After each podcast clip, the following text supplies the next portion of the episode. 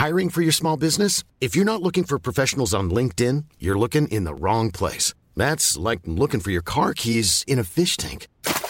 LinkedIn helps you hire professionals you can't find anywhere else, even those who aren't actively searching for a new job but might be open to the perfect role. In a given month, over 70% of LinkedIn users don't even visit other leading job sites. So start looking in the right place. With LinkedIn, you can hire professionals like a professional. Post your free job on linkedin.com slash people today.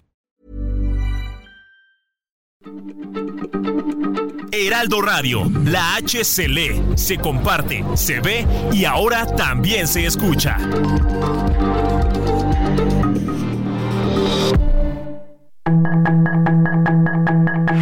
Tarde a tarde, lo que necesitas saber de forma ligera con un tono accesible. Solórzano, el referente informativo.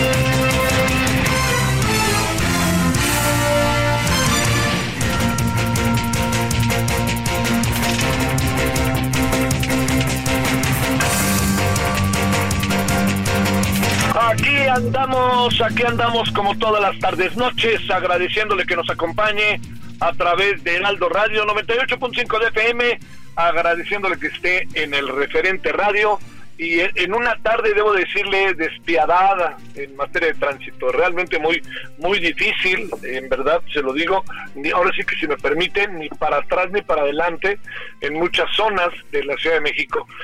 Algo tiene que ver el acto del Monumento a la Revolución de Claudia Sheinbaum, algo, no exageremos. ¿Sabe por qué? Porque el resto es la dinámica misma de la ciudad. Entonces, digamos, querer culpar y colocar el acto como única razón, pues bueno, es, es una de las razones y cuando digo esto, no creo que lo digo en tono peyorativo, sino lo digo es también la política, es lo que tenemos que vivir, es lo que nos puede causar para los que son simpatizantes un gran momento de alegría, para los que estamos eh, yendo hacia otros menesteres, pues la molestia, y para los que no les importa nada, pues más molestia. A mí me importa mucho lo que pasa ahí en el Monumento a la Revolución, me importa mucho lo que pasa con Claudia Sheinbaum, con todas las candidatas, este, y eso yo espero que sea como, este, digamos, como, la esencia, diría yo, un poco de, del pensamiento de lo que hemos tenido esta tarde. Pues mire, aquí andamos, yo le quiero agradecer, reitero mucho, en nombre de todas, todos quienes hacen posible la emisión. Le insisto, eso para los que vivimos en la Ciudad de México ha sido una, ¿qué será? Como desde las 3 de la tarde, muy muy difícil el tránsito. Yo nomás para para que le diga, vengo aquí en mi automóvil, este, manejando, le, le digo, yo de donde estaba, salí como a las cinco y media de la tarde y todavía estoy lejos, ¿eh? Todavía estoy lejos. O sea que muchos andamos padeciendo esta tarde, así que si llega usted tarde, si no ha llegado su familia, si cosas así, yo le diría tenga paciencia, sé que está en comunicación y ojalá pueda este rápidamente resolverse y pueda usted llegar a donde tenga que llegar. Bueno, el tema hoy es el cierre de las precampañas.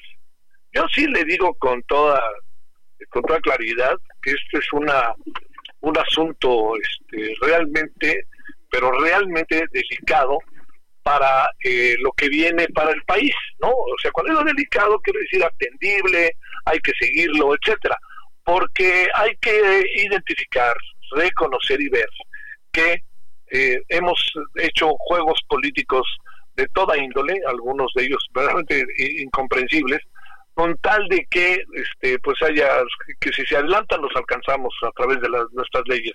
Si resulta que hay precampaña bien a bien no saben ni por qué porque parecía campaña. Ahora ya no creo que se llama intercampaña cuando en el fondo es que veamos a quienes quieren ser candidatos en este caso a la presidencia de la República y a las a partir de la ya de la siguiente etapa a todos que incluyen diputados, senadores, presidentes municipales, regidores, eh, comisarios ejidales y también, por supuesto, a los que quieren ser gobernadores de sus estados y jefa de gobierno, jefe de gobierno de la Ciudad de México. Entonces, así va a ser ya, vamos a entrar en un mes y medio que descánsele y después viene con todo el asunto. Y yo creo que no tendríamos que verlo de manera tan fatal, ¿eh? ni de broma, todo lo contrario, pues es nuestra posibilidad como sociedad de decir a quién queremos a quién no queremos, ¿no? Y es para eso está el voto. Y si usted quiere que sea Claudia Sheinbaum, pues ahí córrale y vótele por ella. Si quiere que sea Xochitl, córrale y vótele por ella. Yo sé que el decir todo esto a algunos este algunos no, no, no les parece, pero si quieren hacer algunos del micrófono una extensión de la militancia, pues yo creo que entonces tiene sentido el ejercicio periodístico.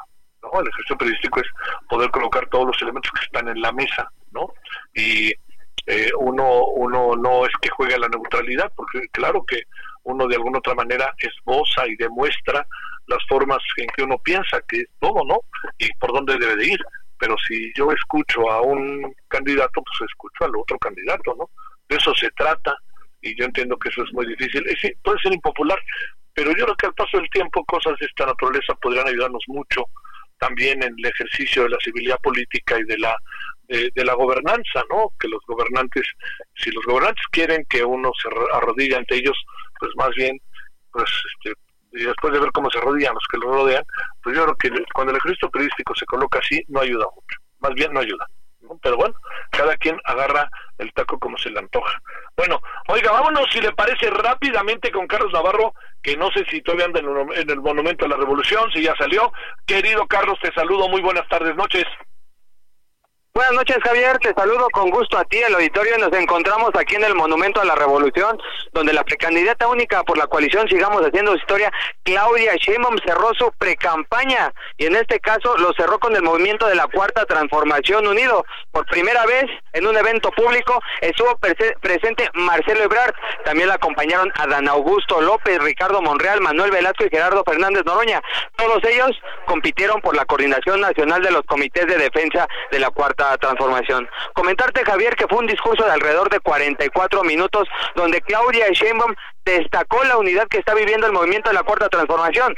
También aprovechó para criticar a la oposición y las ideas que está planteando y destacó el trabajo que ha hecho el presidente Andrés Manuel López Obrador, los proyectos de infraestructura, por ejemplo, como el Tren Maya o el Interoceánico, también los programas sociales como la pensión para adultos mayores o eh, la beca para los jóvenes de preparatoria. Comentarte, Javier, que Claudia Sheinbaum llegó a este evento con más de 30 mil kilómetros recorridos por el país visitando 29 estados, de la, 29 estados de la República y celebrando un evento al menos en 80 municipios en este país. A partir de mañana entra un proceso de intercampaña que inicia el 19 de enero y concluye el 29 de febrero. Comentarte, Javier, que a pesar de que va a ser intercampaña, Claudia Sheinbaum no va a descansar. El próximo sábado tiene conferencia de prensa para informar sobre el detalle de cómo se va a registrar y cómo se va a anunciar su candidatura oficial como eh, abanderada de la Cuarta Transformación el domingo estará presente, eso nos comentan, en el Consejo Nacional de Morena, donde será ungida oficialmente como candidata Javier. Así es que estiman, estiman los de logística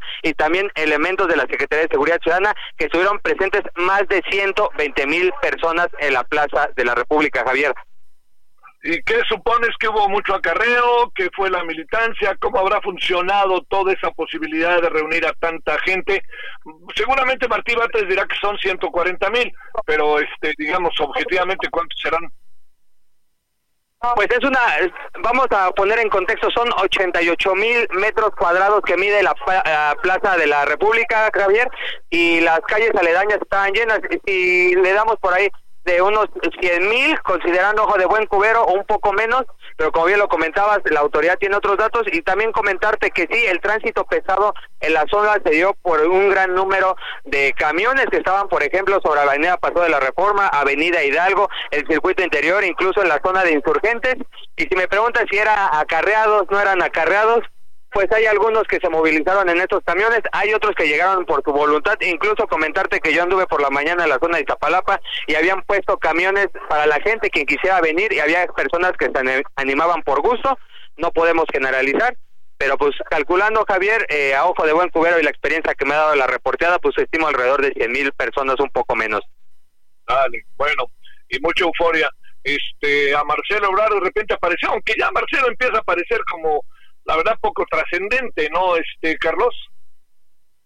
Sí, Javier, es la primera vez después de que se reconoció a Claudia Sheinbaum como coordinadora nacional de los comités de la 4T. Marcelo Ebrard no había aparecido públicamente con el movimiento de la Cuarta Transformación, pero ya daba avisos, Javier, ya daba avisos y en eventos ya estaban presentes miembros cercanos a él. Por ejemplo, Carlos Candelaria estuvo presente en el mitin de la semana pasada en la alcaldía Álvaro Obregón.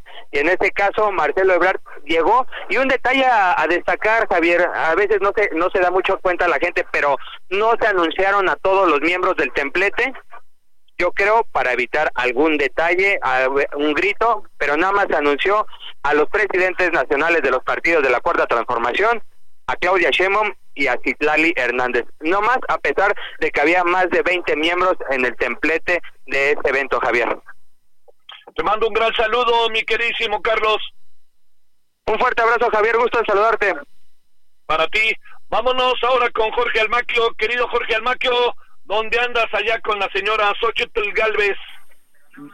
¿Qué tal, Javier? ¿Cómo te va? Muy buenas tardes a los amigos de la auditorio. Efectivamente, y bueno, pues en su cierre de pre-campaña, con voz ronca, Xochitl Galvez indicó que en su recorrido por todo el territorio nacional encontró un México adolorido por la falta de oportunidades, desarrollo, la extorsión, la inseguridad y la violencia bueno, en Acámbaro, Guanajuato, la candidata de, la coalición Fuerza y Corazón por México aseguró que enfrentarán una elección de Estado, por lo que pidió, pidió el apoyo de los ciudadanos para lograr el cambio que el país necesita, porque la nación está aprisionada por el crimen organizado. Así, así lo comentó. He corrido todo el país y me he encontrado un país muy adolorido. A los estudiantes en la Ciudad de México los asaltan en el transporte público para quitarles sus celulares, para quitarles su quincena. Los limoneros de Michoacán tienen que pagarle derecho de piso a la delincuencia. ¿Y qué les cuento de los aguacateros? Que cada vez más están acechados por la delincuencia. Y lo mismo las madres buscadoras de Sonora Cabe destacar, Javier, que la precandidata presidencial, bueno, pues recorrió 32 estados de la República durante dos meses y bueno, pues en este en este recorrido estuvo acompañada por los dirigentes del Partido Acción Nacional, eh, Marco Cortés y también del PRI, Alejandro Moreno. En esta ocasión no estuvo Alejandro Moreno allá eh, aquí en Guanajuato, pero sí Marco Cortés y ante él indicó que pues ella enfrentará con energía el tema de la inseguridad y no le echará la culpa a nadie ni al neoliberalismo ni tampoco al presidente Andrés Manuel López Obrador, a quien pidió que saque las manos de la elección y se ponga a trabajar en favor de los ciudadanos. Sus palabras. Yo le exijo desde aquí al presidente López Obrador que venga a Guanajuato, que venga a esta región, que venga y le dé la cara a los guanajuatenses para que enfrente con todo el poder del Estado a los delincuentes, que deje de presionar a los ciudadanos y dedique su tiempo a enfrentar a la delincuencia. Todavía tiene tiempo, todavía le quedan nueve meses que se ponga a trabajar en lugar de meterse a la elección. Y bueno, cuestionó a los priistas de Guanajuato si están dispuestos a dar la lucha más importante de su vida con su capacidad, su talento y entrega para defender a México y a los panistas si están, están dispuestos a defender a Guanajuato y al país con su visión democrática y del bien común para enfrentar esta elección, reiteró, que va a ser de Estado. Sobre la banderada de la coalición Sigamos Haciendo Historia, Claudia Sheinbaum indicó que no tiene cara para presumir la ex jefa de gobierno capitalino de una gran estrategia de seguridad porque según la encuesta nacional de seguridad pública urbana del INEGI en la Ciudad de México el 80% de los capitalinos se sienten inseguros y por ello no puede hablar de este tema ni criticar la situación que se vive en otros estados. Adelantó que en los próximos meses pues le van a decir a la gente mentiras sobre ella y que quiere, entre otras cosas, quitar los programas sociales, lo cual es totalmente falso. Indicó que además de reforzar los apoyos para la gente, regresarán las guarderías, las estancias infantiles, las escuelas de tiempo completo, los programas a favor de los emprendedores y del campo, el seguro popular, con la certeza de que nunca más, nunca más estarán solos los mexicanos. Por lo pronto, y aunque también eh, habrá intercampañas, Javier, bueno, pues ella aseguró que van a continuar las actividades. El día de mañana se va a reunir con los embajadores de la Comunidad Económica Europea. Dijo que tiene una agenda muy amplia con universidades y también se va a reunir con colectivos. Además, el sábado pues va a tener una reunión con el tema de salud, ya va a empezar a preparar las propuestas de campaña para decirle, dijo, a los mexicanos cómo van a enfrentar la inseguridad, el problema de salud, la economía, la falta de trabajo y otros temas que dice adolece nuestro país. Por lo pronto, da el cierre de pre-campaña y bueno, pues va a continuar trabajando para iniciar su campaña el próximo primero de marzo. Javier, amigos, el reporte que les tengo. Muchas, muchas gracias. Oye, eh, mucha gente en el templete, estaban los dirigentes de los partidos, ahí qué pasaba, PRD Pripan, este, estaba el gobernador del estado, que es este panista panista, Diego Sinue, ¿qué, ¿cuál era el entorno? ¿Qué encontraste por ahí, Jorge? Mucha gente, mucha gente había en esta plaza de Acámbaro, Guanajuato, no estaba el gobernador Sinue, eh, estaba la candidata del PAN al gobierno de Guanajuato y también estaba el presidente del PAN, Marco Cortés. No, no se encontraba ni Alejandro Moreno, el presidente del Partido Revolucionario Institucional, ni mm, Jesús Zambrano del Partido de la Revolución Democrática. De hecho, cabe destacar que, bueno, pues menciona a los panistas y a los priistas, pero pues en este discurso no mencionó a los perredistas que también e, están en esta coalición rumbo a las próximas elecciones. El PRD ha estado un poco como desfasado, como abandonado por parte de la eh, precandidata, pero vamos a ver qué es lo que se, se espera en los próximos días y si se une más o refuerza más su presencia Jesús Zambrano en estos recorridos que realiza Xochitl Galvez, Javier. Bueno, será de ida o será de vuelta. Lo que quiero decir es que a lo mejor también lo que está pasando es que mucho que digamos el PRD no ha apelado a Xochitl Galvez, ¿no? Pues digamos, es un asunto, tienen que dirimirlo porque pues es una candidatura que también el PRD anda corriendo por su vida para mantener registro. Pero bueno, Jorge, te mando un gran saludo, gracias. Muy buena tarde, hasta luego. Oye, una preguntita que no sé si lo dijiste y se me pasó. ¿Mucha gente en el meeting o poca?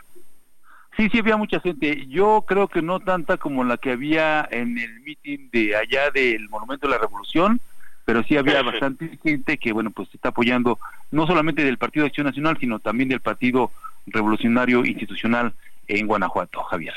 Dale, te mando un gran saludo, Jorge. Buenas tardes, buenas noches. buenas tardes, hasta luego. Bueno, más adelante le vamos a tener el reporte de Juan Teniente desde Monterrey, donde cerró super campaña el señor Jorge, este, el candidato del Movimiento Ciudadano, que yo, este, que ver que entró todo. Es importante aclarar, decir por qué entró tarde a todo. Pues más allá de las diferencias que hayan tenido internamente en el Movimiento Ciudadano, lo que sí le puedo decir es que eh, el hecho concreto es que ellos sí respetaron los tiempos.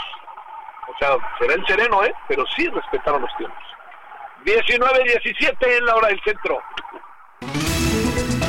Sus comentarios y opiniones son muy importantes. Escribe a Javier Solórzano en el WhatsApp 5574 50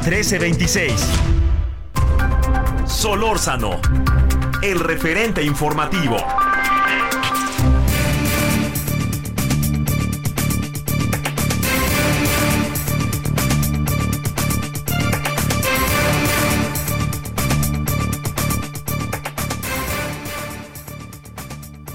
Bueno, vámonos eh, cuando son ahora las 19.18 en la hora del centro. Querida Alma Maldonado, te saludamos con mucho gusto. ¿Cómo has estado? Hola Javier, ¿qué tal? Muy buenas noches. Gracias por tu participación. Becas van y becas vienen del CONAIT, pero te pregunto ahora, ¿esas becas van y becas vienen de repente como que se pintan más de un color de otro o van más hacia un país que a otro y luego nos dejan fuera, como está pasando en muchos casos de hombres y mujeres becados que les han dejado de dar su parte y han, pues están a la mitad del camino, ¿no? Sí, Javier, la verdad es que gracias a estos datos que obtiene Raúl Rojas González, que es un profesor mexicano nacionalizado alemán que trabaja en la Universidad Libre de Berlín eh, y que recopila los datos de las becas que está dando con CONACID en los últimos años, pues nos damos cuenta de las tendencias y confirmamos lo que hemos estado diciendo en los últimos meses.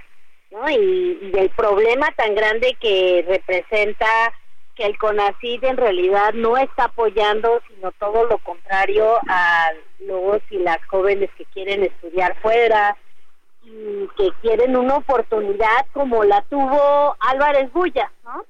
Entonces me parece que la primera cosa que yo quisiera destacar es la reducción de la asignación de nuevas becas. En 2015 nos dice Raúl teníamos eh, 1.793 becas de maestría asignadas y en el 2022 hay 148. Todo esto es al extranjero, ¿no? En el doctorado teníamos 813 y ahora hay 103. Lo cual significa va cerrando la puerta para estos jóvenes que quieren prepararse, irse a estudiar fuera y volver a México y desarrollar el sistema de ciencia y tecnología de este país que tanta falta eh, tenemos, ¿no? Y, y la otra cosa es a dónde se están dando estas becas y entonces ahí es donde resulta que eh, la mayoría de becas ahora son de especialidad médica y son a Cuba eh, por encima de países que son los principales productores de conocimiento como Estados Unidos o el Reino Unido, y que tradicionalmente pues son los países más atractivos para irse a estudiar un posgrado fuera. Oye, no está muy no, no, no hemos entrado ya en el pleno terreno de la ideologización de la ciencia, mi querida Alma, pues digo, digo, no voy a decir que la ciencia es neutra ni cosa parecida, pero yo digo, pues en honor a la verdad, este, las cosas, pues digamos, uno dice, no en contra de Cuba, sino, pero Cuba es el non plus ultra como para entregar la cantidad de becas que se entregan y olvidarnos de otras áreas. México está, es capaz para la producción de ese conocimiento a través de sus universidades. A ver, de todo esto, ¿cómo ves, Alma? Y yo veo aquí algo también muy grave, Javier, en lo que dices de qué significa que sea Cuba, pero no solo es eso, sino lo que nos dice Raúl es que se está pagando muchísimo dinero por cada becado a Cuba, que repito, son especialidades médicas, no es ir a obtener una maestría o un doctorado. Y esto entonces nos habla de ese subsidio del que se está hablando al régimen cubano realmente, ¿no? Porque yo no puedo entender por qué va a ser más caro ir a estudiar a Cuba, donde además este pues se jactan de que el sistema es, gratuito, que ir a estudiar a Estados Unidos, donde las universidades son muy caras, o al Reino Unido, Países Bajos, el nivel de vida es por supuesto mucho más costoso. Entonces, ¿qué hay detrás de esto? ¿Por qué la única opción que se les da a quienes quieren ir a estudiar fuera es esto, ir a Cuba? Eh, ¿Qué hay detrás de todos estos precios que se están pagando por los estudiantes a muy altísimos costos? Javier, creo que aquí estamos hablando de un tema que merece ser mucho más eh, investigado a fondo. Oye, para cerrar, este, eh, no, no, no quiero este, pensar eh, tan mal, pero ven para saber si del dinero de las becas, cuánto se quedan los estudiantes y cuánto se queda el gobierno de Cuba, ¿no? Sí, claro, estamos hablando de que en 2023 quizás se erogó de dinero público, porque recordemos que es dinero de todos nosotros, 207.2 eh, millones de pesos frente a lo que se está pagando para los becarios en Estados Unidos, que es 102.8, o sea, la mitad. Entonces, ¿qué hay detrás de eso, de esos pagos que estamos subsidiando eh, y sobre todo lo que esto representa? Porque si tú dijeras que hay una clara eh, similitud en la calidad educativa que se puede recibir y lo que significa para la gente que se va a formar a uno y otro país. O sea, si yo no puedo concebir que alguien como Elena Álvarez Bulla, que fue a estudiar a Estados Unidos, ahora restrinja las posibilidades de estudio solo a Cuba a quienes quieren tener el mismo chance. ¿no? No, no puedo entender eso, la verdad, Javier, y me parece muy lamentable porque estamos afectando una generación. Estemos en comunicación, Alma Maldonado. Muchas gracias. Buenas noches. Gracias, Javier. Buenas noches. Hasta luego. Buenas noches. Hasta luego.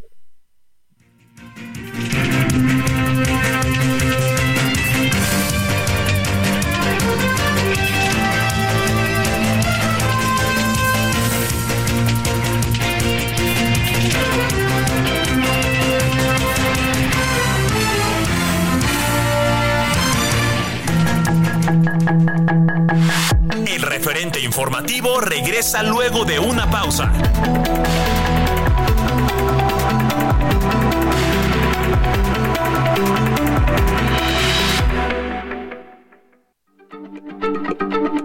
Heraldo Radio, la H se lee, se comparte, se ve y ahora también se escucha.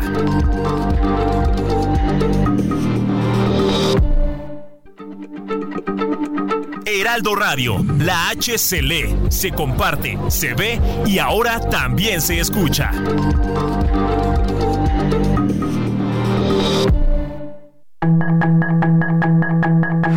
Estamos de regreso con el referente informativo.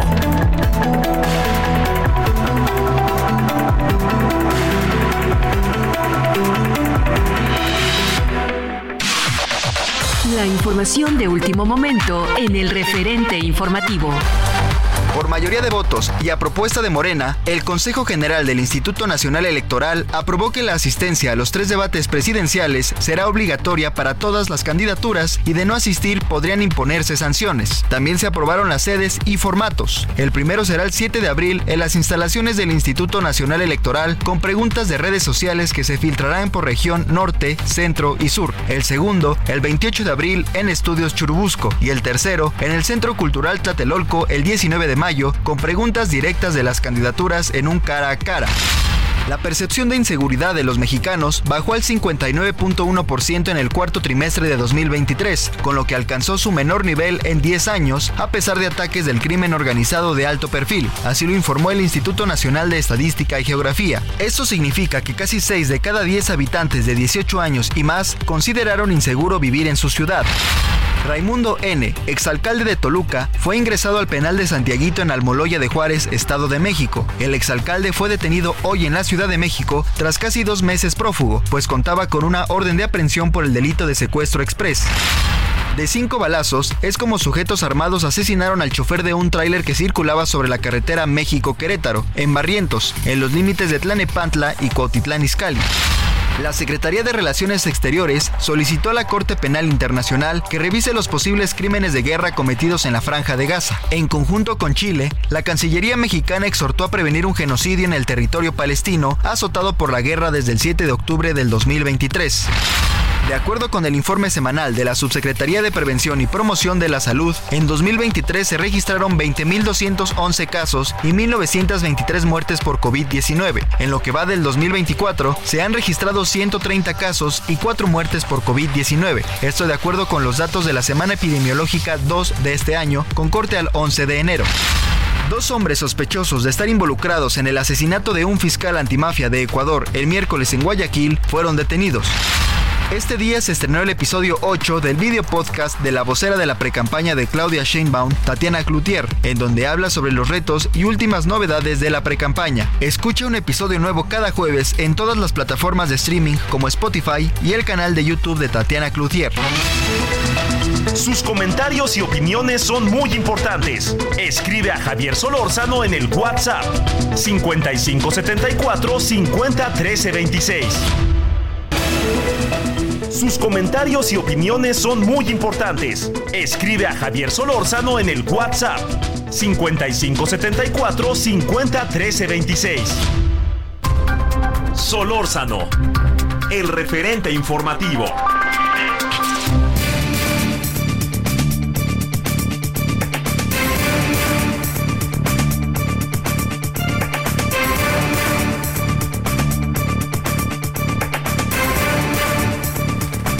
Le agradecemos a Tulio Salanueva Brito, contador público, abogado especialista en materia fiscal, representante de la Comisión de Derecho Fiscal del Colegio Nacional de Abogados. Tulio, gracias. ¿Cómo has estado, contador?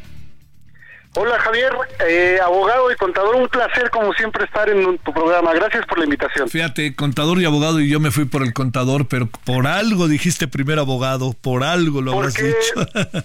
tengo formación en primer lugar como abogado y por las necesidades de la profesión estudié también contabilidad, estimado amigo. Oye, ¿y estudiaste las dos licenciaturas o en una fue maestría? Eh, no, las dos son licenciaturas. Ah, Afortunadamente en nuestra máxima casa de estudios ahí hicimos las dos licenciaturas. Pero sí tenés que caminar un buen rato desde derecho hasta contaduría, ¿no? Eh, en diferentes épocas, pero transitamos por las dos facultades, por los dos campos, estimado amigo. Cruzamos las islas, como dicen. Es correcto. Oye, grandes recuerdos. Grandes y maravillosos. Tulio, te planteo. Un tribunal declaró inconstitucional la creación de la Agencia Nacional de Aduanas de México porque eso debe estar en manos del SAT. ¿No? A ver, ¿qué pasó? ¿Qué pasó? Oye, o son como los llamados a misa, violan la ley, pero como si no pasara nada. Oye, como está sucediendo con la Guardia Nacional, que debe de regresar a donde estaba, pero sigue en el ejército, y esto fue el primero de enero cuando se tenía que poner en orden el asunto, ¿no? Así es. Mira, yo te diría en primer lugar que quienes eh, litigamos diario el derecho, yo particularmente me encuentro con un sabor agridulce.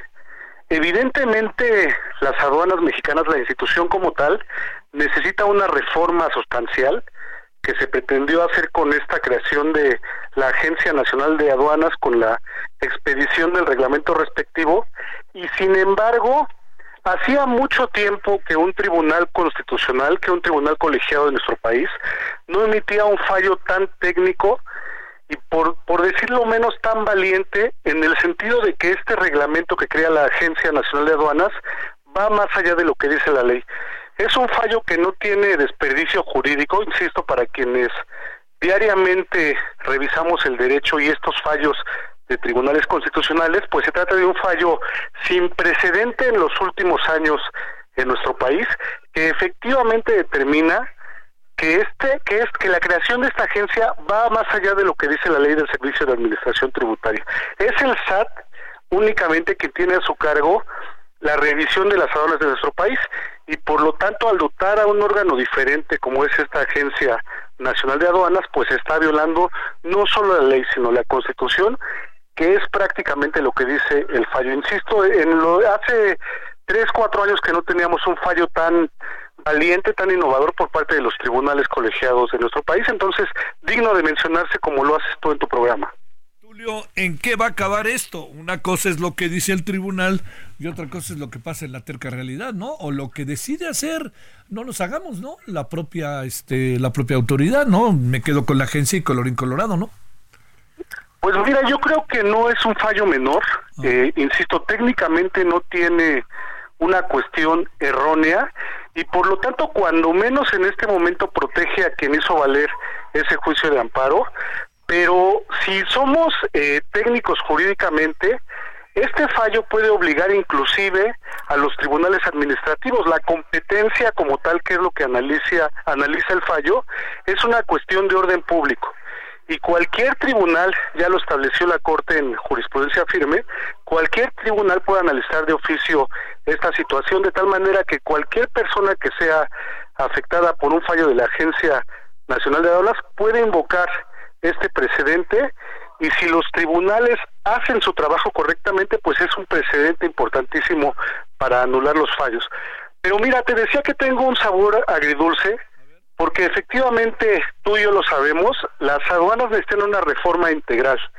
Eh, basta con acudir quienes hemos tenido la oportunidad de acudir al extranjero, basta con estar en un aeropuerto o regresar del extranjero para que en ese momento arbitrariamente los funcionarios aduanales nos revisen eh, sin ningún criterio específico.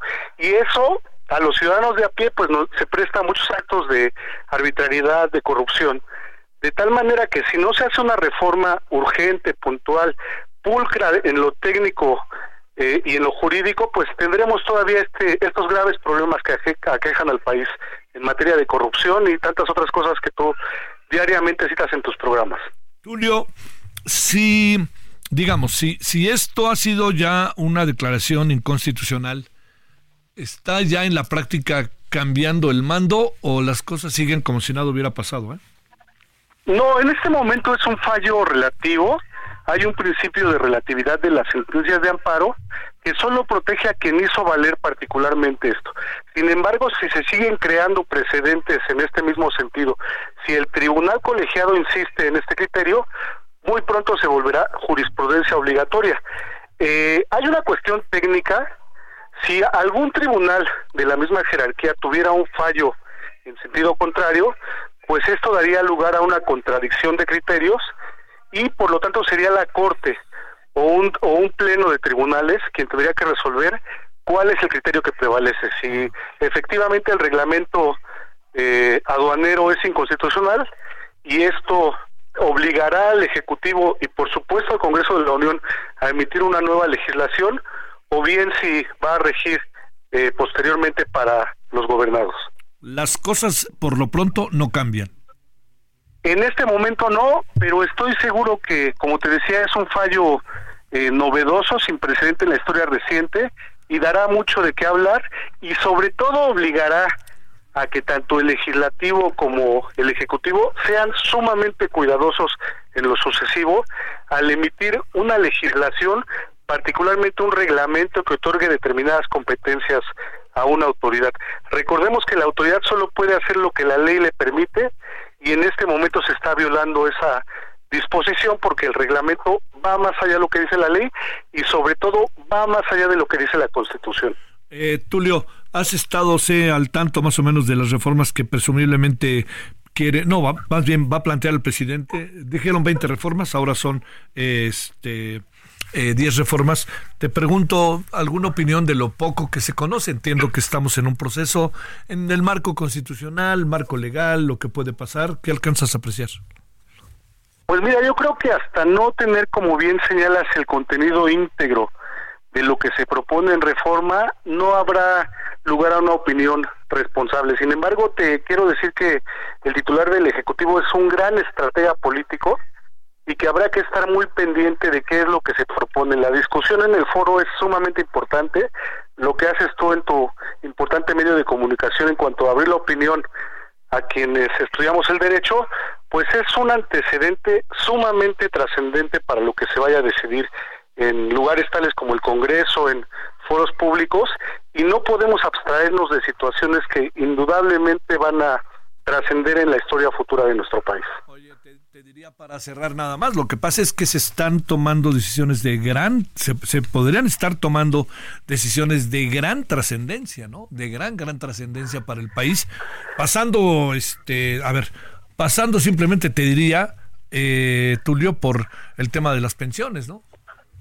De gran calado en materia económica, eh, de aprobarse estas presumibles reformas que hará Valer Ejecutivo, pues habrá eh, impacto económico a todos los ciudadanos de nuestro país y también en los derechos sociales justamente como las pensiones, de tal manera que cualquier coma, y no exagero al decirte que cualquier coma que se proponga en vía de modificación a la actual legislación, pues tiene una importancia y trascendencia inimaginable para eh, la historia económica, jurídica y política de nuestro país. Sí, sí, sí. Oye, bueno, y está lo otro, ¿no? Está, está, que no es nuevo, ¿no? Nadie pone cara de sorpresa, pero no deja de ser algo que no nos guste, que tiene que ver con la desaparición de todos los, este, los órganos este, autónomos, ¿no? Así es. Eh, quiero decirte que además han sido luchas jurídicas, sociales y políticas de nuestro país, la creación de órganos autónomos, órganos técnicos que decidan eh, individualmente situaciones muy complejas, muy técnicas de eh, situaciones concretas de nuestro país e inexplicablemente se propone su extinción. Habrá que ver qué resuelve el Congreso y habrá que ver sobre todo cuáles son las razones técnicas, la exposición de motivo de esas pretendidas reformas para ver qué tan viables son y las consecuencias y el impacto social y económico en nuestro país. Te vaya muy bien, mi querido Tulio Salanueva Brito, gracias. Hombre, gracias a ti, un saludo a tu, a tu auditorio. Gracias que participaste con nosotros. Vámonos a las 19.45 en la hora del centro. Sus comentarios y opiniones son muy importantes. Escribe a Javier Solórzano en el WhatsApp 5574 501326. Solórzano, el referente informativo.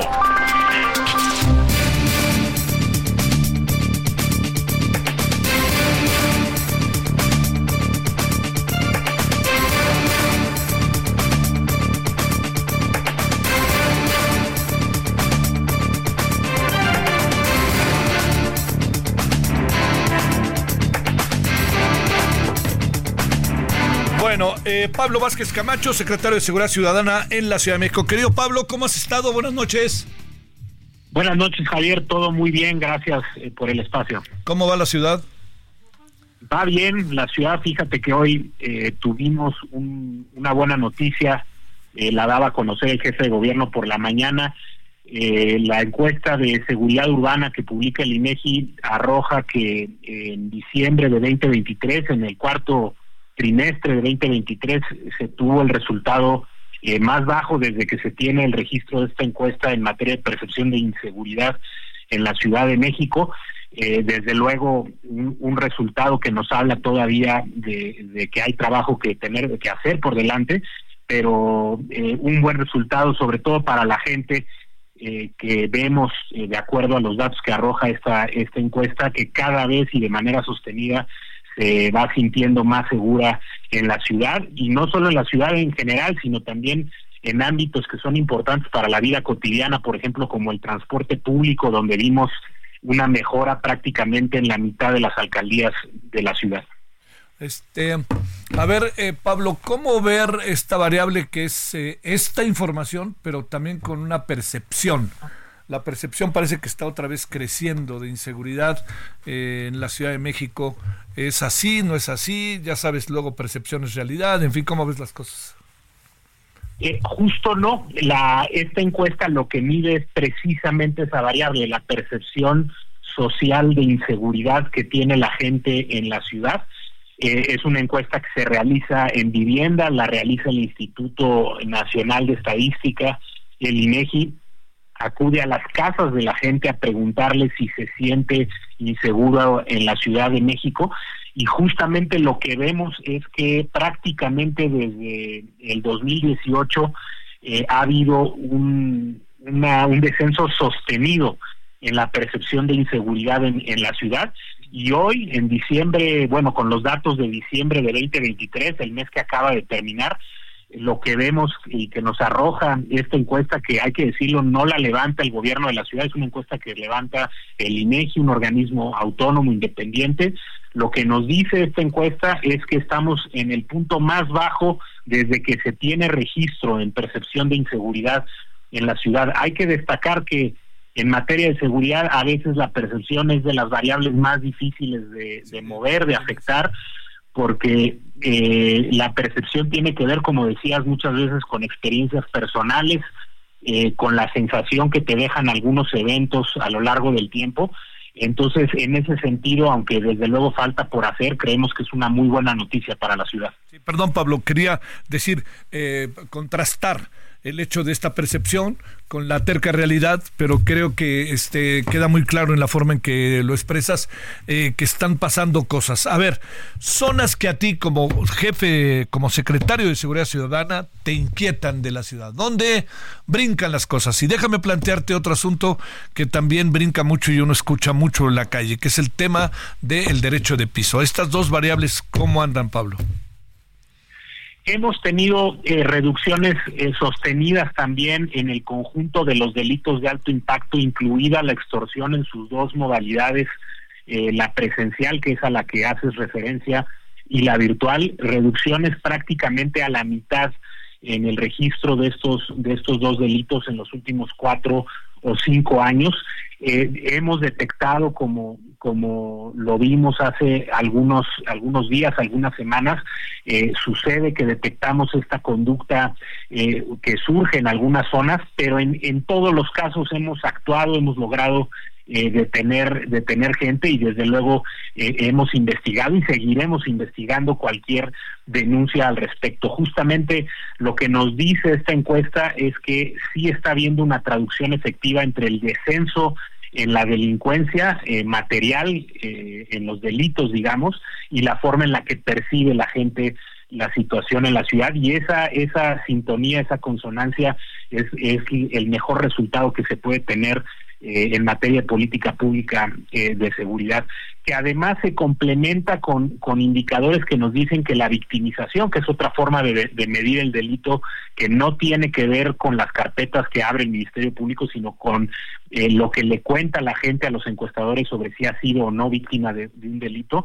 también ha, ha reflejado descenso. Entonces, prácticamente todos los indicadores están apuntando en la, en la dirección correcta. Eh, me preguntaba sobre zonas, eh, eh, tenemos, cada, cada zona de la ciudad tiene particularidades, el territorio tiene sus, como decía, sus especificidades en, en, en, en, cada región. Hay alcaldías que son muy homogéneas en su nivel de ingreso, en su traza urbana, hay otras que no lo son tanto, hay alcaldías donde hay más consumo que en otras, entonces se van presentando distintos tipos eh, de delitos o problemas y para cada una tenemos eh, soluciones diferenciadas que parten de un análisis a fondo y desde luego de investigaciones muy profundas. Oye, este, eh, digamos, también una, una variable, Pablo, para cerrar que la ocasión que tuvimos la, la, oportunidad anterior de conversar contigo, este apareció. ¿Cómo va este, estos términos de Ciudad de México, zona metropolitana. Sí, en la zona metropolitana hay una muy buena coordinación. De hecho, en, próximos días, como lo ha estado haciendo bajo la coordinación del Gobierno de México, se van a tener mesas eh, de trabajo con los con los distintos las distintas entidades, los equipos de seguridad y de gobierno de las distintas entidades eh, para mantener esta coordinación que ha caracterizado eh, los esfuerzos en materia de seguridad en la ciudad. Eh, los fenómenos delictivos eh, difícilmente están aislados o circunscritos a territorios específicos, tienen ramificaciones eh, en distintas zonas, en distintos territorios, fuera incluso de las, de las fronteras de la ciudad. Entonces, es bien importante que se mantenga esta coordinación como lo hemos hecho.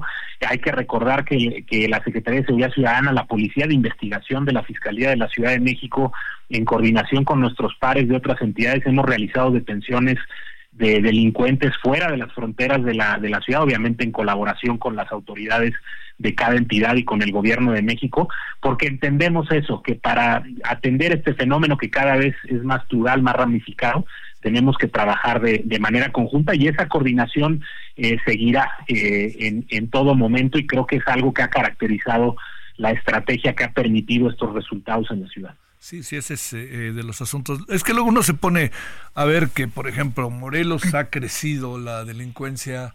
En el caso del Estado de México, pues es muy poroso todo, ¿no? Eh, y luego te juntas que inevitablemente con Hidalgo y te juntas inevitablemente con Puebla, con todo, ¿no? Tlaxcala, todo se circunscribe a un eje que es la Ciudad de México en términos geográficos, junto con todos los otros estados. Así es, es parte de, las características que tiene nuestra ciudad, es un, es un nodo logístico muy importante eh, para el país y desde luego para la región central del país. Es una, es una ciudad que concentra una enorme actividad económica. Hiring for your small business? If you're not looking for professionals on LinkedIn, you're looking in the wrong place. That's like looking for your car keys in a fish tank. LinkedIn helps you hire professionals you can't find anywhere else, even those who aren't actively searching for a new job but might be open to the perfect role. In a given month, over 70% of LinkedIn users don't even visit other leading job sites. So start looking in the right place. With LinkedIn, you can hire professionals like a professional. Post your free job on linkedin.com slash people today. Eh, que tiene muchos visitantes, eh, tanto locales como extranjeros.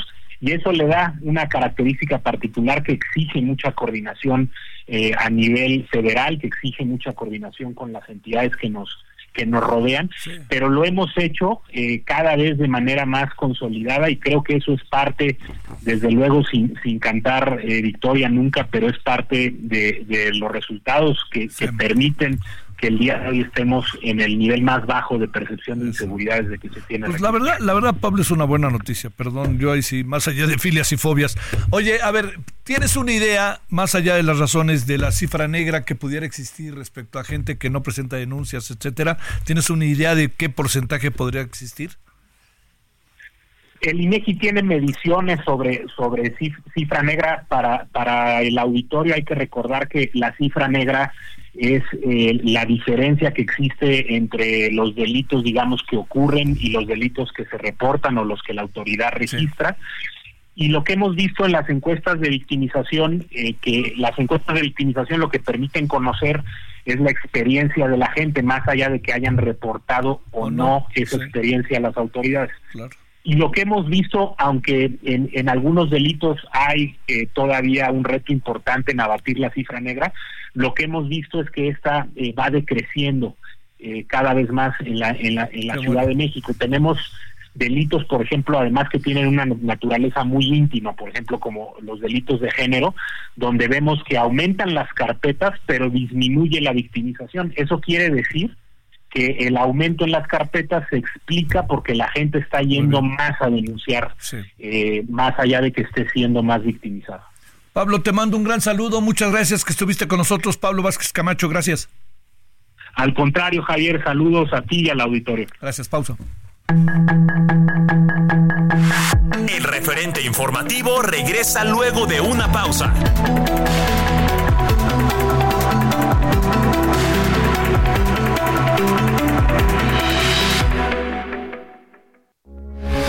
Heraldo Radio, con la H que sí suena y ahora también se escucha.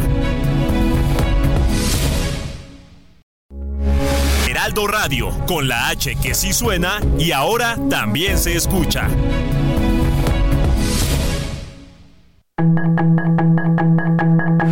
Estamos de regreso con el referente informativo.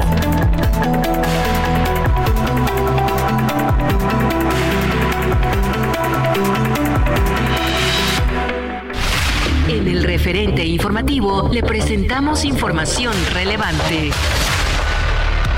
El Instituto Nacional Electoral avala asistencia obligatoria a debates presidenciales.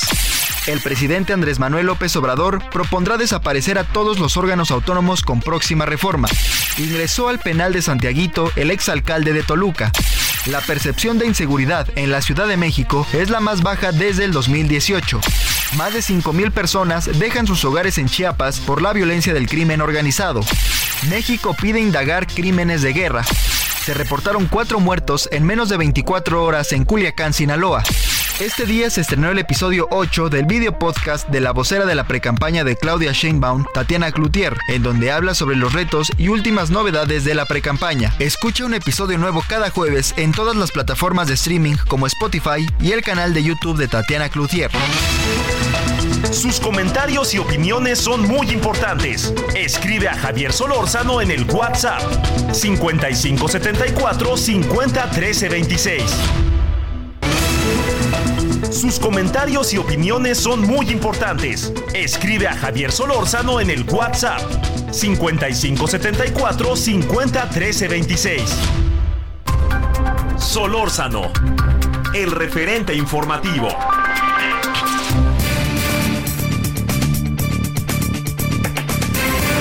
Bueno, como usted sabe, la vida en Ecuador está muy, muy, muy, muy atribulada. Eh, eh, tenemos la oportunidad de conversar con María Belén Arroyo, periodista ecuatoriana, editora de revista Vistazo. María Belén, de nuevo gracias. ¿Cómo has estado? Muy buenas noches desde México. Eh, Javier, buenas noches. Saludos desde Quito. Acá yo tengo pasadas las nueve de la noche. Aquí Eh, somos. conmocionados, ¿no? Sí, Sé que estás una hora menos. O sea que es una hora menos. Oye, a ver, déjame plantearte algo um, para que hablemos Sí. ahora del fiscal. Se corrió el rumor y hubo algunos, este, algunas imágenes eh, que no dudo que hayan sido editadas, en fin, lo que fuera, de que el asalto a el canal de televisión había sido una puesta en escena. ¿Tú qué crees de eso, María Belén? Eh, no, de ninguna manera. Si entiendes la lógica de la, de la- del funcionamiento de estas estructuras, eh, estas operan en varios niveles. En, la, en el más bajo, en el nivel más bajo, está lo que normalmente vemos como los generadores de la violencia, que son estos, estos sicarios, estos gatilleros. Eh, estamos hablando de lo que miramos como expresión. En un nivel más alto, si tú quieres, menos visible ya, están aquellos que lavan los recursos, lavan los activos, aquellos que generan estos niveles de impunidad y en la punta de la pirámide, de la pirámide, o sea, eh, al final de la estructura están las conexiones políticas. Cuando tú estás diciendo, eh, parece que está montado, es que estás hablando de personas con una edad promedio de 21 años. Eso sí, fuertemente armadas. Tú no estás diciendo, esos son los capos. Ellos son los inician, los, los que se están iniciando eh, eh, en el manejo de explosivos, se están iniciando en el uso de armas y están intentando hacer un, una acción de amedrentamiento y están tratando de posicionar un mensaje.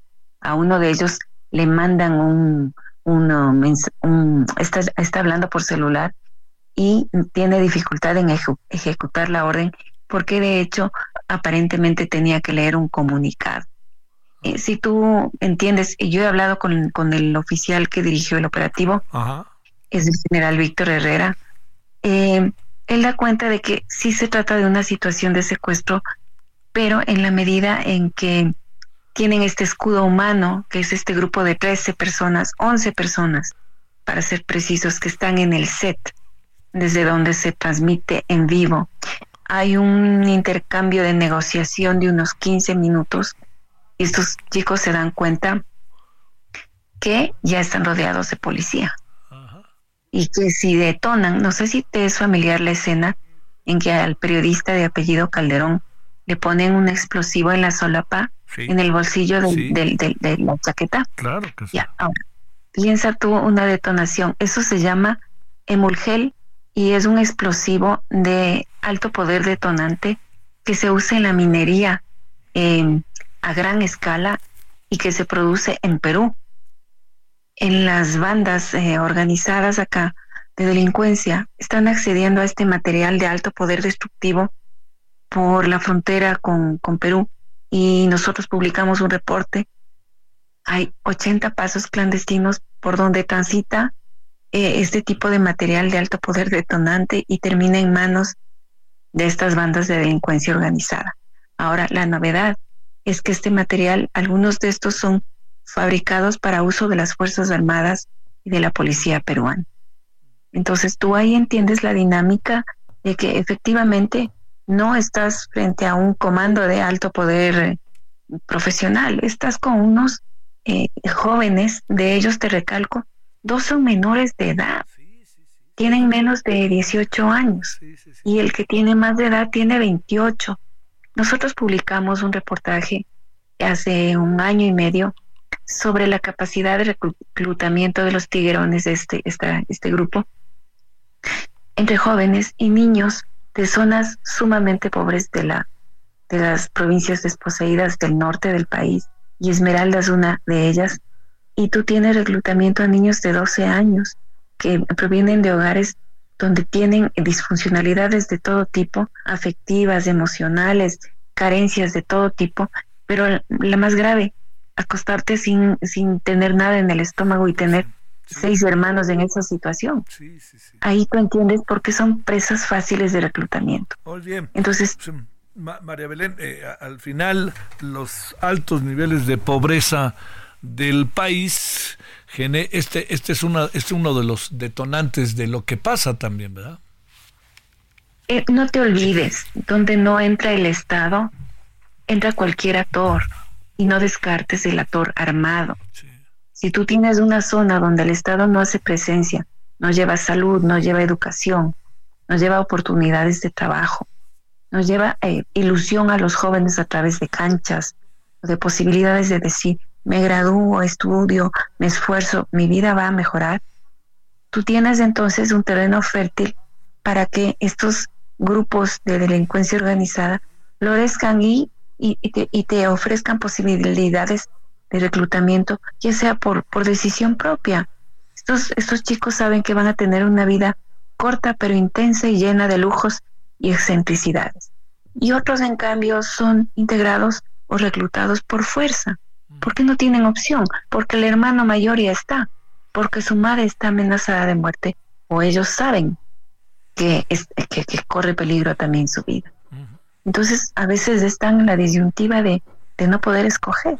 Oye, este, María Belén, a ver, eh, digamos, algo que todavía genera mayor preocupación y mayor temor, miedo, pues es este brutal asesinato de quien era el fiscal que investigaba de lo que nos estás hablando. A ver, hablemos de eso, María Belén. Sí, justamente estás hablando del fiscal César Suárez.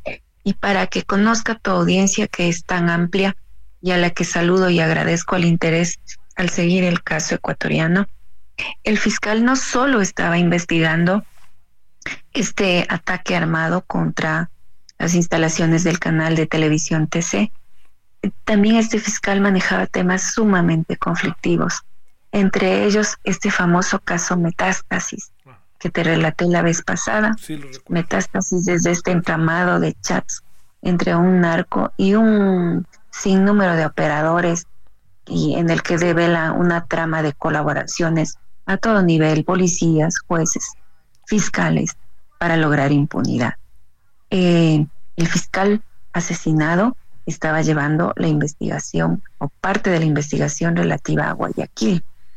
Entonces ahí tú tienes eh, eh, el contexto de que es un fiscal, revisamos literatura, de que reportó haber sido amenazado de muerte desde el año 2017, cuando hay reportes que dicen que se ofrecía un millón de dólares por su cabeza.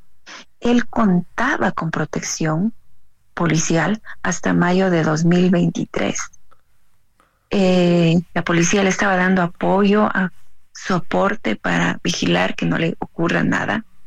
Y en estos días, extrañamente, no había eh, recibido protección. Fíjate, varios meses que ya no recibía protección. Esto pone en evidencia que efectivamente eh, él iba a una audiencia telemática. Esto es, eh, digamos, común acá en el momento en que estamos en situación de conmoción. Muchas audiencias, diligencias judiciales se realizan por vía virtual, pero la familia del fiscal refiere que él recibió una llamada telefónica y salió argumentando que tenía una sesión o una reunión reservada presencial salió y ahí es cuando fue interceptado. Dos personas han sido ya aprehendidas en el curso de este día en relación con este crimen y los primeros indicios nos dicen que una organización criminal narcodelictiva, los Johnny Killers, serían el grupo al cual pertenecen estos dos detenidos. Johnny Killers, Tiguerones y los Lobos conforman una trilogía, un tridente de grupos narcodelictivos articulados con la lógica de la operación del cartel Jalisco Nueva Generación. Ay, ay, ay.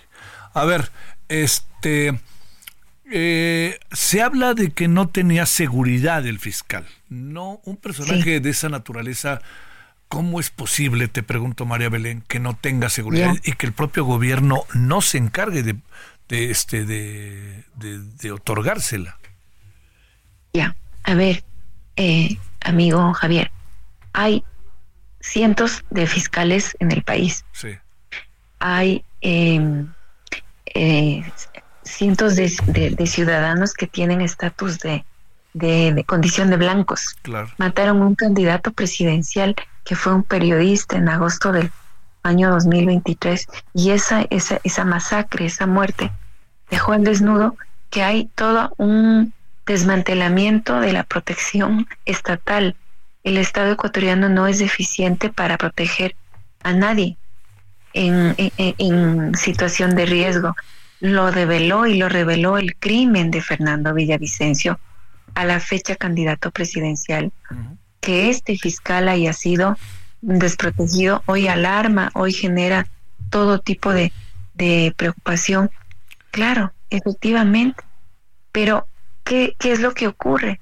Que necesitarías un sinnúmero de efectivos policiales para andar eh, vigilando y en, otorgando eh, seguridad a todos aquellos personajes públicos que están en condición de riesgo.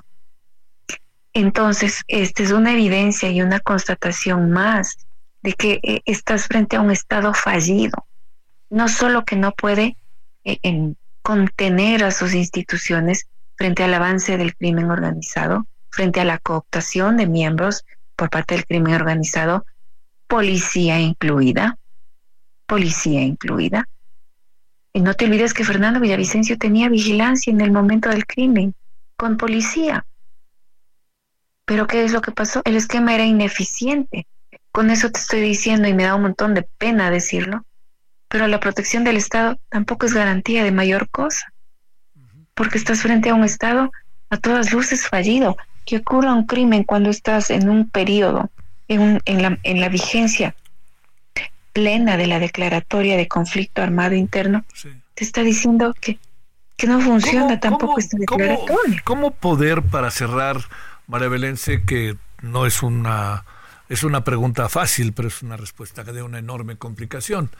Este, ¿qué, ¿Qué variables se deben de conjuntar para que poco a poco se entrara en un estado de las cosas diferente, ¿no? Porque en la medida en que esto avanza se, se, se acaba este, enquistando empieza a parecerte normal y el resto de la historia es a correr, se ha dicho, ¿no? La vida cotidiana de los ecuatorianos se pierde.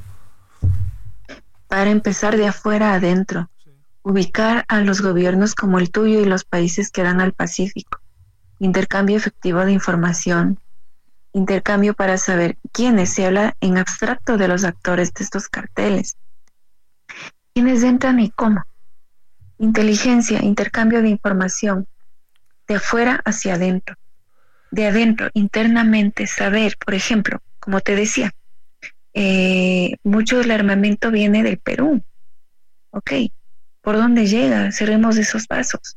Mira que ah, hicieron una requisa en días pasados y encontraron 167 de estos explosivos que se les ve con, con el, de estas dinamitas rojas que te dije, el, el, estos emulsionantes que explotan en una cárcel. ¿Qué querían? Volarse los presos y volar todo alrededor. Y, lo segundo, urgente, es eh, estos mecanismos para tener posibilidad de practicar la extinción de dominio a aquellos eh, personajes que están señalados por actos de corrupción. Hoy la legislación en extinción de dominio es sumamente débil y necesitamos que se la fortalezca. Y otra cosa, la legislación y todo lo que es el aparataje de la justicia para poder procesar casos de lavado de activo es altamente ineficiente. Tampoco hay información efectiva con otros países. Estos crímenes son transnacionales y el abordaje debe de ser asimismo transnacional. Esto no se soluciona solo casa adentro, ya que tiene un montón de componentes que nos imbrican con países eh, ciertamente cercanos de corazón, pero lejanos en geografía como el de ustedes. María Belén, te mando un gran saludo, María Belén Arroyo, y si tú no tienes inconveniente, pues te seguiremos buscando, periodista ecuatoriana, editora de la revista Vistazo. Muchas, muchas gracias, María Belén, por tu participación esta noche aquí en el referente de Heraldo Radio. Y Javier, bien agradecida por la preocupación tuya y tu audiencia Siempre que sea posible estaré a las órdenes para comentar la situación acá y siempre haré votos porque el problema este, no se extienda y más bien sea controlado y que las razones que nos hermanen como pueblos sean otras, más bien de identificación de lazos culturales y, conversemos de temas más amantes. Oye, con todos los maravillosos futbolistas ecuatorianos que hay y que vienen por acá, este, nada más para mencionar eso, pues te diría que ya hay mucho, ¿no? Bueno, muchas gracias, María Belén. A las órdenes. Un abrazo. Buenas noches. Ah, Difícil, ¿eh? Muy, muy difícil la situación allá. 2020 en la hora del centro. Sus comentarios y opiniones son muy importantes. Escribe a Javier Solórzano en el WhatsApp 5574 50 26. Solórzano, el referente informativo.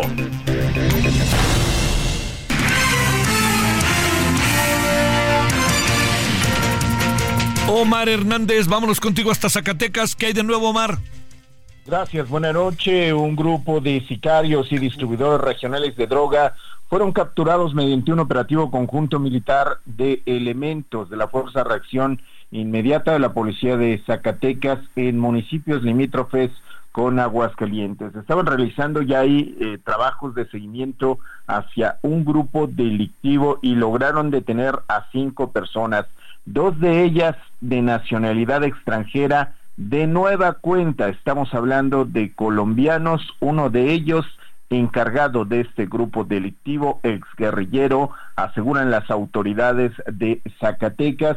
¿Por qué los están contratando? Porque ya tienen entrenamiento en el manejo de armas, en enfrentamiento con la policía, con grupos militares y siguen en este en esta ocasión. Hemos hablado de días anteriores detenciones del cártel de Sinaloa, del cártel Noreste, ahora fue un golpe al cártel Jalisco Nueva Generación se les incautaron una importante cantidad de droga, más de 500 dosis de cristal ya listas para su venta. Ellos, al parecer, no las vendían de manera directamente, sino iban a los distribuidores en los municipios de Ojo Caliente, Luis Moya y Ciudad Cuauhtémoc, te repito, en esta franja que limita con Aguascalientes. Así pues, un golpe que la autoridad dice importante porque también los estaban buscando por varios homicidios de alto impacto en esta región. Es el reporte. Gracias, Omar. Muy buenas noches. Buenas noches. Noemí Gutiérrez, ¿cómo estuvo hoy el púlpito?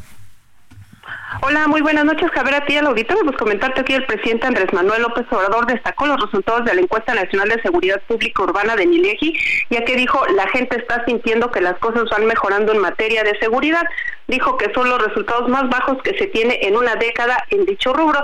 También destacó el desempeño de las Fuerzas Armadas, ya que, dije, ya que dijo que tiene una alta aceptación en la ciudadanía. También señaló que sigue siendo la primera preocupación de la gente el bacheo en las calles. En otro tema, también el presidente señaló que va a proponer el 5 de febrero la desaparición de organismos autónomos dentro de este paquete de iniciativas de reforma constitucional. Indicó que estos organismos no benefician al pueblo solo a particulares y estén en contra de los intereses de los mexicanos. Y es que durante la mañanera se le cuestionó que la comisionada presidenta de la Comisión Federal de Competencia señaló que se va a revisar con lupa la compra que hizo CFE a estas plantas de Iberdrola. López Obrador dijo que también el gobierno está revisando todas estas actuaciones de los organismos autónomos, entre algunos organismos que ha mencionado que se podrían eliminar, pues está la Comisión Federal de Competencia Económica, el INAI, el Instituto Federal de Comunicaciones, la Comisión Reguladora de Energía, entre otros. Javier, parte de los temas de la mañanera. Oye, este, le dio una nueva respuesta a Loret de Mola, ¿no? Pero, pero me da la impresión, Noemí, que dice, mis hijos no se comportan mal, etcétera pero no responde a los argumentos que vienen en el reportaje. Yo me quedo con esa impresión, querida Noemí.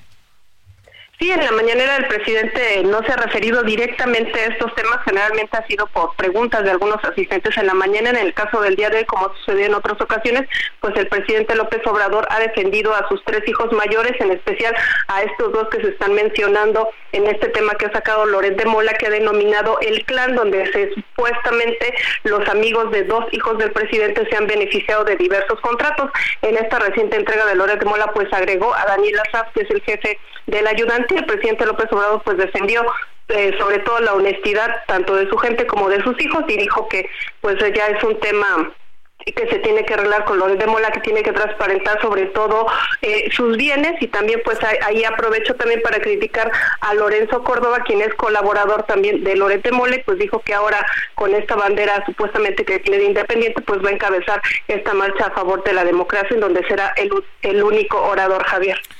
Te mando un saludo, Noemí. Gracias. Muy buenas noches. Pues sí, tiene razón el presidente. Sus hijos pueden ser lo que él dice, pero los argumentos del reportaje, pues bueno, pues ahí están. Y bueno, pausa.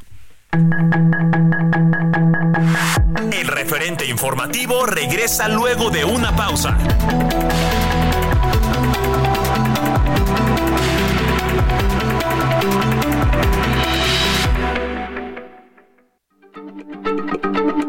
Heraldo Radio, la H se lee, se comparte, se ve y ahora también se escucha.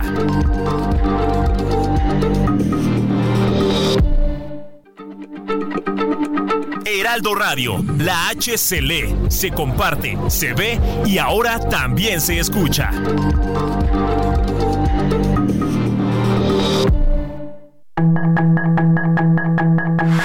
Estamos de regreso con el referente informativo.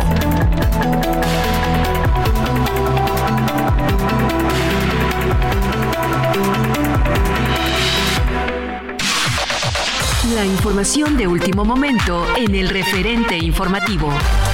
Luego de que en redes sociales circulara un video de la golpiza que sufrieron jóvenes universitarios por parte de comerciantes del Valle del Silencio, ubicado a un costado de la carretera México-Toluca en el Estado de México, la Fiscalía Mexiquense informó que no recibió denuncia por los hechos, pero se inició un expediente de oficio. Los jóvenes hicieron el reclamo de la devolución del cambio de un billete de mil, sin embargo, los comerciantes se negaron a entregarlo.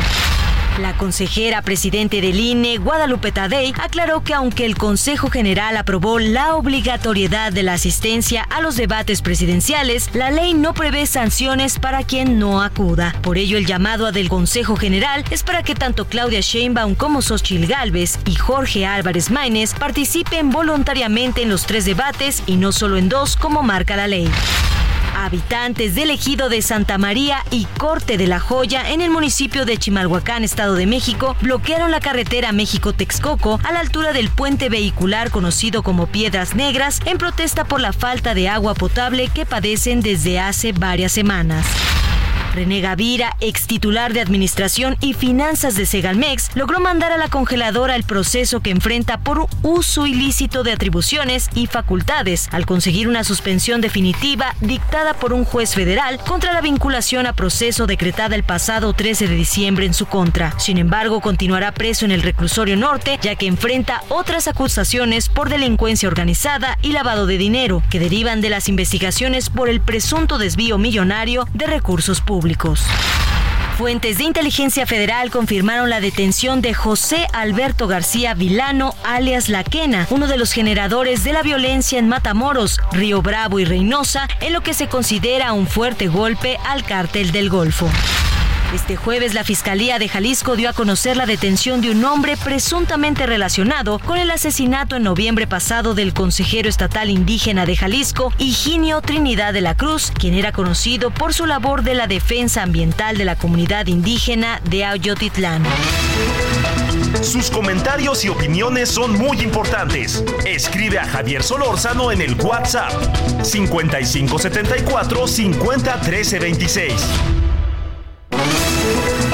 Sus comentarios y opiniones son muy importantes. Escribe a Javier Solórzano en el WhatsApp 5574 501326. Solórzano, el referente informativo.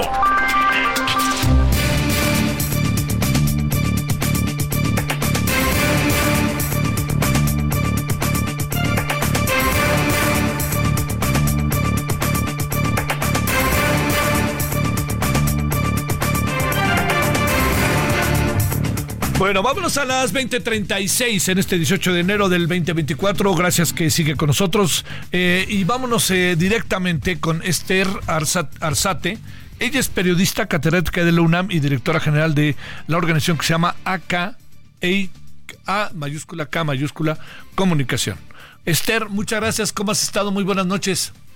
Al contrario, Javier, buenas noches. Pues muchas gracias por el espacio y por permitirme dirigirme a tu audiencia. Más bien los agradecidos somos nosotros, Esther. Estamos a cinco años de la explosión de Tlahuilalpan eh, y yo diría, te pregunto, a cinco años, ¿qué has investigado? ¿Qué ves? ¿Qué ha pasado? ¿Cómo están las cosas? Bueno, pues lo que ubico es que sigue siendo un problema serio, sigue siendo un problema serio el huachicoleo continúan aumentando, eh, bueno, de manera marginal, pero más bien ha sido sostenido este tema del huachicoleo. Y bueno, pues lamentablemente fue, fue un tema en el que se perdieron vidas, pero no vemos que haya o que exista realmente una política pública de combate real y, total para combatir este, este fenómeno que, que afecta pues las finanzas públicas que afecta el tema de seguridad física, ¿verdad? Porque pues al extraer el, el, gas o al extraer cualquiera de los combustibles que se extraen principalmente de los ductos de Pemex, pues se pone en riesgo la seguridad de las personas y, y pues se causa un boquete a las finanzas públicas. Esther, eh, después de lo que pasó en Tlahuilalpan, hubo un, eh, digamos, hubo una investigación de carácter judicial eh, precisa, eh, se sabe quiénes fueron los responsables, eh, están personas detenidas, las personas que lamentablemente pues fallecieron han sido indemnizadas. ¿Qué ha pasado? Lamentablemente la información no ha sido precisa. Lo que sabemos es que en promedio pues hay 1.500 carpetas de investigación, pero en general por el delito. Y bueno, pues tiene una explicación, tiene una explicación de por qué en esa zona, tú sabes, eh, Javier, que el problema del huachicoleo se concentra mucho en el centro del país particularmente en Hidalgo, donde, donde ocurrió esta, este desastre, donde ocurrió esta tragedia. Eh, pero también afecta a estados como Veracruz, afecta a estados como Puebla y el Estado de México, que es básicamente donde se concentra este delito. Y, y, lamentablemente no tenemos información clara, precisa sobre pues si hubo o no hubo impunidad. Sabemos de manera general que se inician las investigaciones, pero es lo que es a donde nos quedamos, justamente en ese inicio de la investigación. Y bueno, pues yo quisiera, antes de, continuar, explicarte por qué, por qué en Hidalgo es donde se concentran pues estas investigaciones y este y este problema y pues es básicamente porque el principal ducto que abastece de gas LP, de este gas licuado de petróleo que es el que consumen pues la mayoría de las de las viviendas en, en México, pues justamente viene de, Tabasco, es el ducto conocido como Cactus Guadalajara y es un poliducto, el poliducto más grande y por lo tanto es el que trae mayor producto y también pasa por Tula. Entonces, este problema no veo que se, que se esté resolviendo, vemos que la impunidad continúa pero es un tema más que nada técnico. ¿Por qué? Pues porque ahí es donde se concentra el mayor volumen del gas LP que consumen pues la mayoría, el 70, casi el 70% de las viviendas en México. Eh, y, bueno, pues es el, combustible que más consume también el, el, comercio en pequeño, ¿no? Y un poco en el, en el sector de vehicular. Entonces, no, en realidad Vimos una caída y yo creo que esto fue circunstancial, fue coyuntural, pero por el tema del COVID en el 2020 20 y 2021, pero la impunidad continúa, la falta de transparencia. De hecho, Pemex reportaba siempre de manera puntual cómo se iba modificando este fenómeno y en los últimos años lo, lo, reporta, por ejemplo, pues a los organismos internacionales, a las bolsas internacionales o en, los reportes financieros, pero no es fácil que cualquiera que acceda a su información la encuentre de manera tan sencilla, Javier. Oye, eh, eh, a ver, este, el presidente ha dicho que se acabó el huachicoleo. Claro que no se acabó, al contrario, este, se redujo nada más un poquito eh, tenemos en 2018, que fue pues al inicio de su gestión, Pemex reportaba casi 15 mil tomas clandestinas en sus ductos y hablamos de robo de gas LP, que era el que nos referimos ahorita, que fue el, este, eh, eh, hablaba de este poliducto, pero también se refiere a gasolina, a diésel. Para el 2022 la cifra fue de casi 14 mil, entonces estamos hablando de una ligera reducción de mil tomas clandestinas, que es lo que nos reporta Petróleos Mexicanos. Entonces, nuestro promedio de robo es de 12.600 barriles de combustible al día. Esto que, bueno, pues hagamos la conversión, cada barril tiene 158 litros. Entonces, de verdad, estamos hablando de una cifra impresionante en términos económicos, que, bueno, este, oscilan en alrededor de 21 mil millones de pesos en este año que te estoy que te estoy reportando. Entonces, sí hubo una reducción, por supuesto, se le tiene que reconocer. Te decía yo, pues fue básicamente por el COVID, porque pues se redujo la demanda de, de gas y en general de combustibles. La movilización de las personas pues se redujo de manera significativa. Entonces, a eso es a lo que se le puede atribuir esta reducción que hubo en el 2020 y en el 21, pero pues creo que hablar de de mil de, mil tomas clandestinas menos no es hablar de eliminar el problema, de reducirlo al mínimo. Sí, sí. Oye, a ver, ¿qué es de la gente de las habitantes de Tlahuelilpan? ¿Qué es de ellos ahora? ¿Cómo quedó su vida marcada? Eh, ¿Bajo qué condiciones están? Porque de alguna otra manera quizá de hablar vivían también de eso, ¿no? Por supuesto, por supuesto. Entonces creo que quedaron marcados en el sentido de que representaron o tuvieron estas pérdidas de seres queridos que hubo la reparación del daño, si te acuerdas, pues a pesar de que estaban cometiendo un delito y que muchos nos indignamos de por qué se les estaba apoyando si lo que perdieron la vida justamente pues extrayendo de manera ilícita el combustible y que sabemos que incluso hay hay señalamientos, ¿no? Eh, este por donde pasan los ductos y nos dicen no perfores, no realices excavaciones, no golpees porque eso representa un riesgo este para las personas porque pasa esa infraestructura tan importante, pues entonces de todos modos se les se les reparó el daño, hubo esa reparación del daño, pero te quiero decir, y yo creo que es muy evidente, este Javier, pues vemos que el huachicoleo continúa. ¿Por qué? Pues porque la gente eh, necesita reducir su, su gasto en el sector energético, en particular en el gas.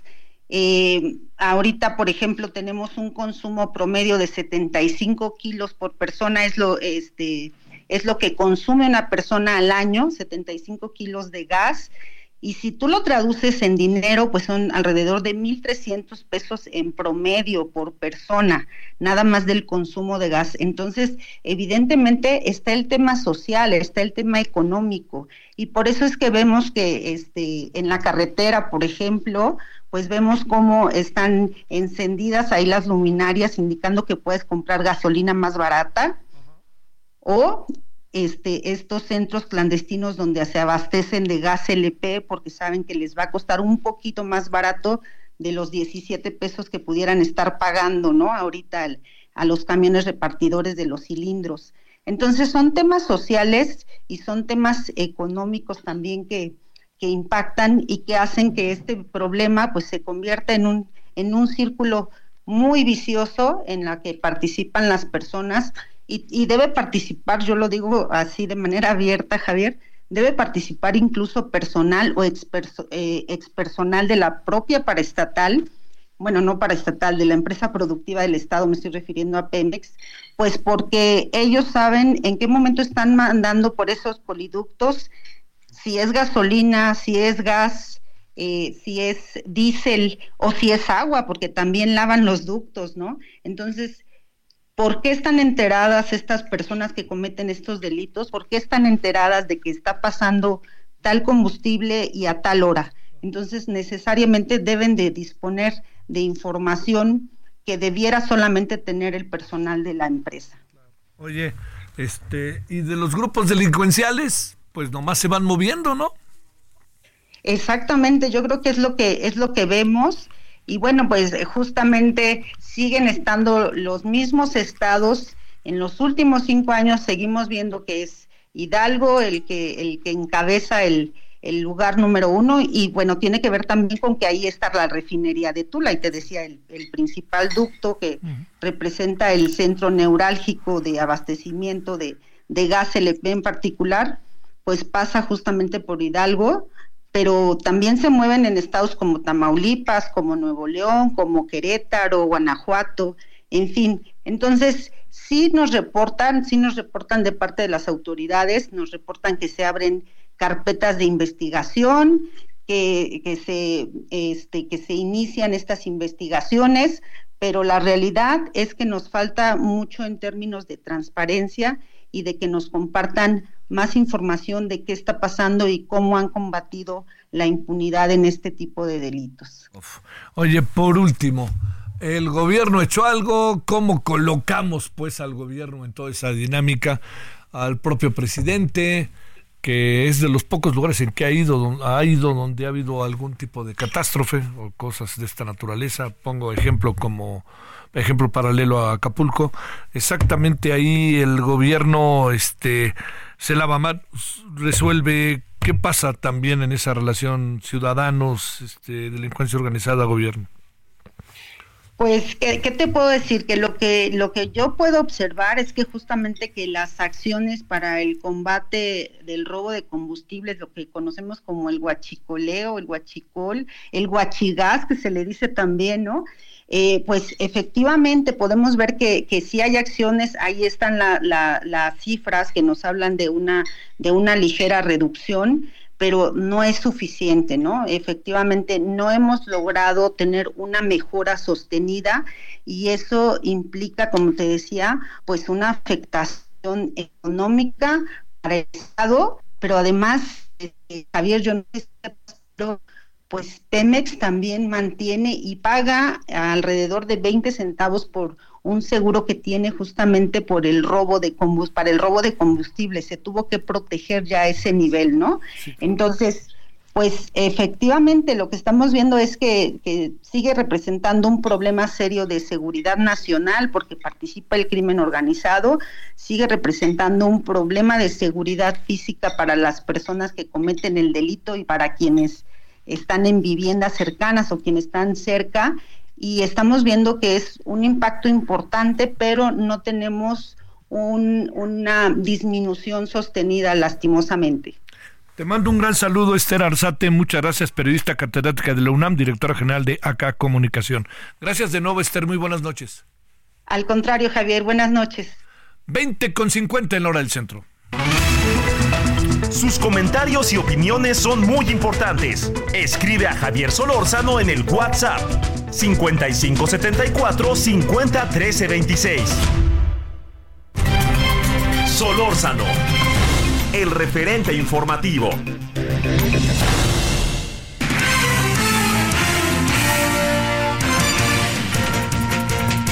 Gerardo García, vámonos contigo hasta Ledomex. ¿Qué pasó? Hola, ¿qué tal? Muy buenas eh, noches, Javier, también a todo el auditorio. Pues eh, reportar desde el Estado de México que el exalcalde de Toluca, Raimundo N., fue capturado e ingresado al penal de Santiaguito, esto en Almoloya de Juárez, tras estar 55 días sustraído de la acción de la justicia. El priista fue detenido en la colonia Lindavista, en la delegación Gustavo Amadero, en la Ciudad de México, en la madrugada de este jueves. De la capital del país fue llevado a las instalaciones del Ministerio Público Estatal, eh, estas ubicadas en Toluca, en el que estuvo por dos horas en revisión médica. A las 10 con dos horas salió de las instalaciones de la Fiscalía General de Justicia del Estado de México e ingresó a las 10 con 31 horas a la cárcel, por lo que en las próximas horas para ser precisos, el día de mañana deberá ser presentado eh, en una audiencia inicial ante un juez para responder por el delito de secuestro express en su modalidad de extorsión. La búsqueda de Raimundo N. hay que recordar que inició el 24 de noviembre y se extendió a nivel internacional, dado que desde el 30 de ese, de ese mes se tenía activada una ficha roja del Interpol. Él fue acusado por su ex esposa Viridiana eh, por el delito de secuestro express cometido contra su papá, dado que le estaba pidiendo documentos personales que por fin fue esa moneda de cambio. Además de él, la justicia ha buscado a cinco de sus ex, ex, colaboradores, de los cuales tres ya han sido detenidos, incluso vinculados a proceso. Estamos hablando entre ellos del que fungía como coordinador de asesores cuando estaba al frente del ayuntamiento, el particular de este y otro eh, policía municipal. Y eh, también luego de que se diera ya todo este operativo, el ingreso al penal de Santiaguito, la Fiscalía General de Justicia del Estado de México informó que eh, ejercerá acción penal en contra de los cómplices de Raimundo N quienes lo estuvieron ayudando para que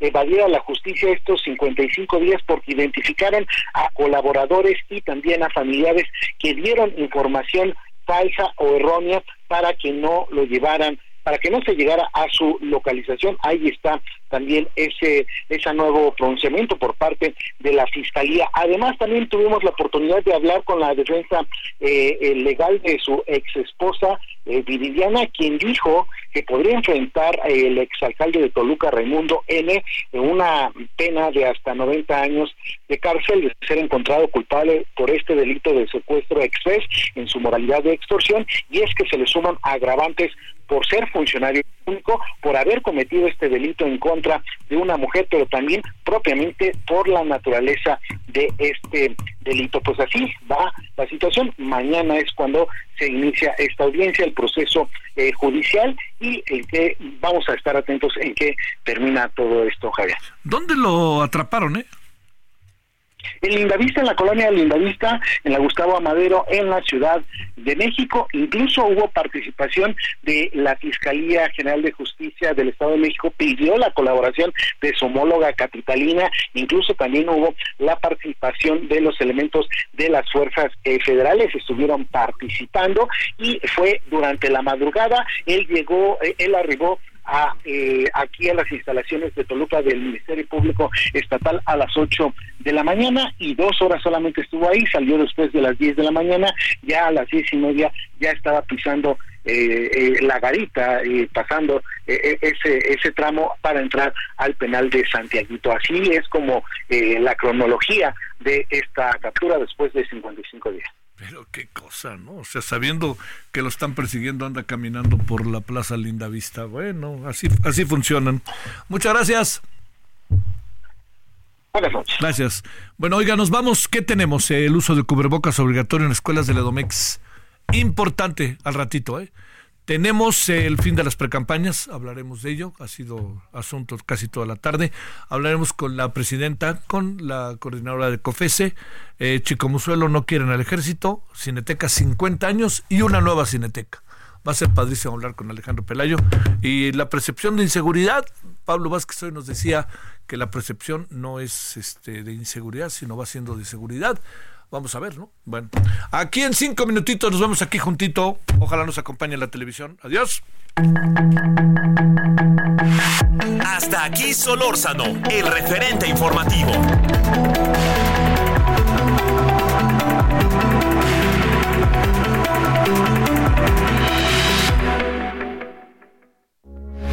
Heraldo Radio, con la H que sí suena y ahora también se escucha.